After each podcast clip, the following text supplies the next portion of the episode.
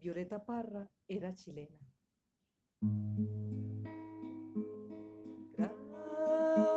Gracias a la vida que me ha dado tanto,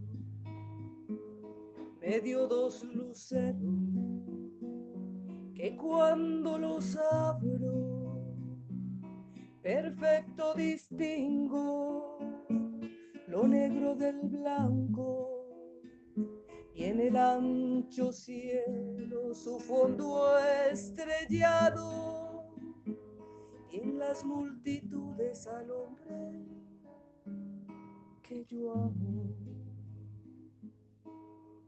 Los pretendientes. Dos años después de la partida de Jacob Top, se produjo la metamorfosis definitiva de Elisa Somers.